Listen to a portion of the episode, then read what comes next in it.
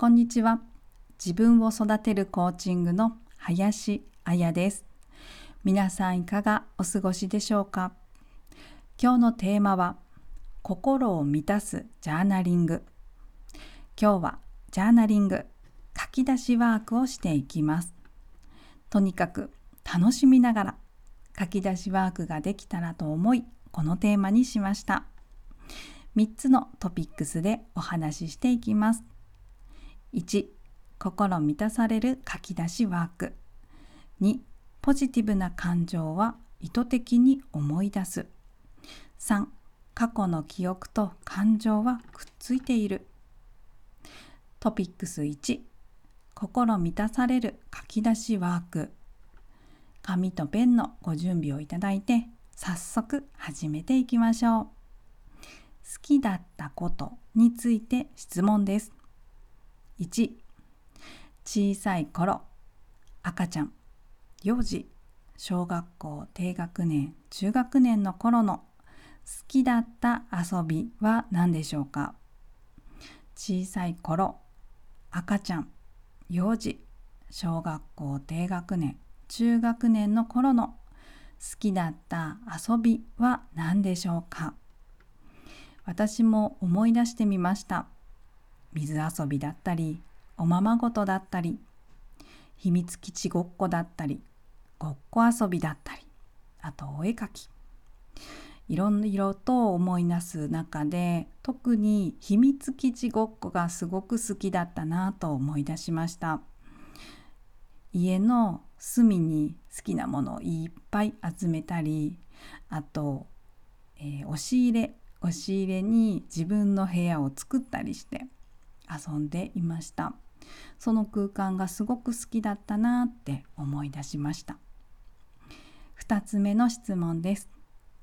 小学校高学年そして中学生高校生大学生の頃に好きだったことハマっていたことは何でしょうか？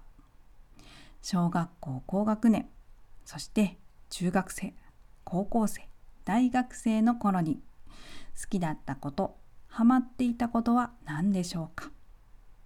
私も思い出してみました。好きな歌手にはまるとか料理を作ってみることが好きだったとか朝練が好きだった友達と遊びに行くのが好きだったとか思い出していました。特に好きな歌手にはまるというのではえー、私は中学校1年生の時に初めて CD を買いました。で好きなアーティストがいたんですけれども私はジュディマリーが好きでした。ジュディマリーのボーカルゆきちゃんの、えー、真似をよくしていました。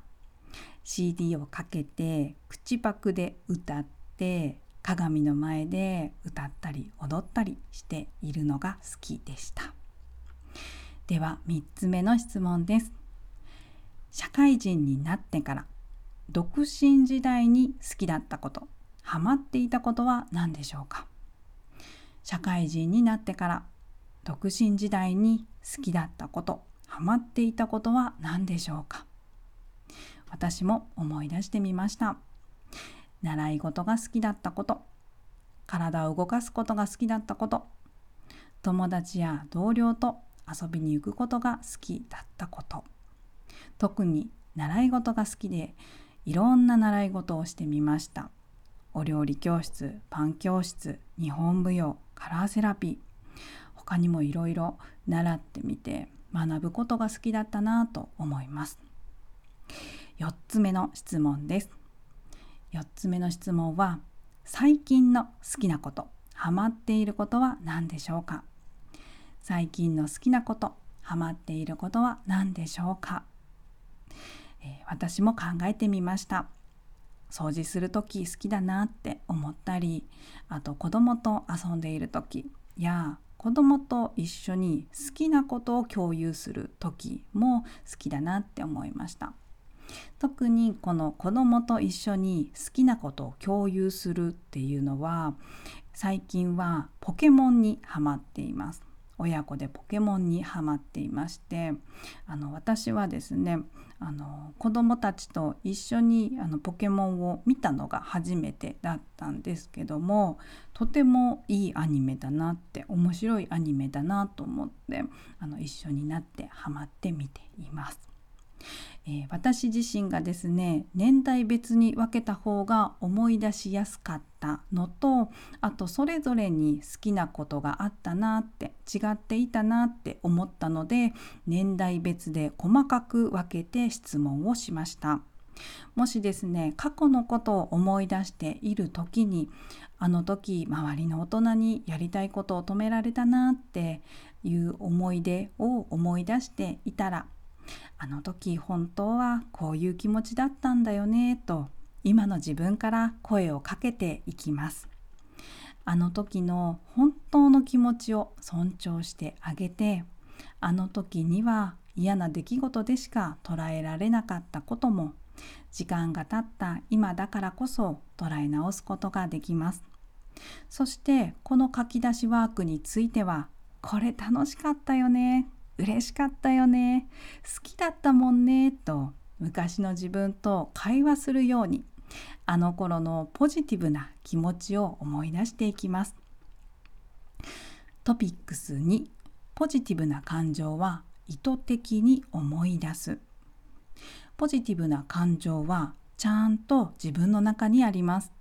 ただ忘れてしまっているだけなんです。だから意識的にポジティブな感情を思い出してあげます。もし今自分の好きがわからないなって思われている方がいたらこの書き出しワークでじっくり時間をかけてあの時の楽しい嬉しい好きって気持ちを思い出していただけたらと思います。ほらちゃんと自分の中にあるんです。トピックス3過去の記憶と感情はくっついている。ではなんでネガティブな思考になってしまうのか。人はネガティブに感じた出来事ほど強く記憶するからです。それは小さい頃から今に至るまで。記憶は忘れているようでちゃんと残っています。それはどうしてか。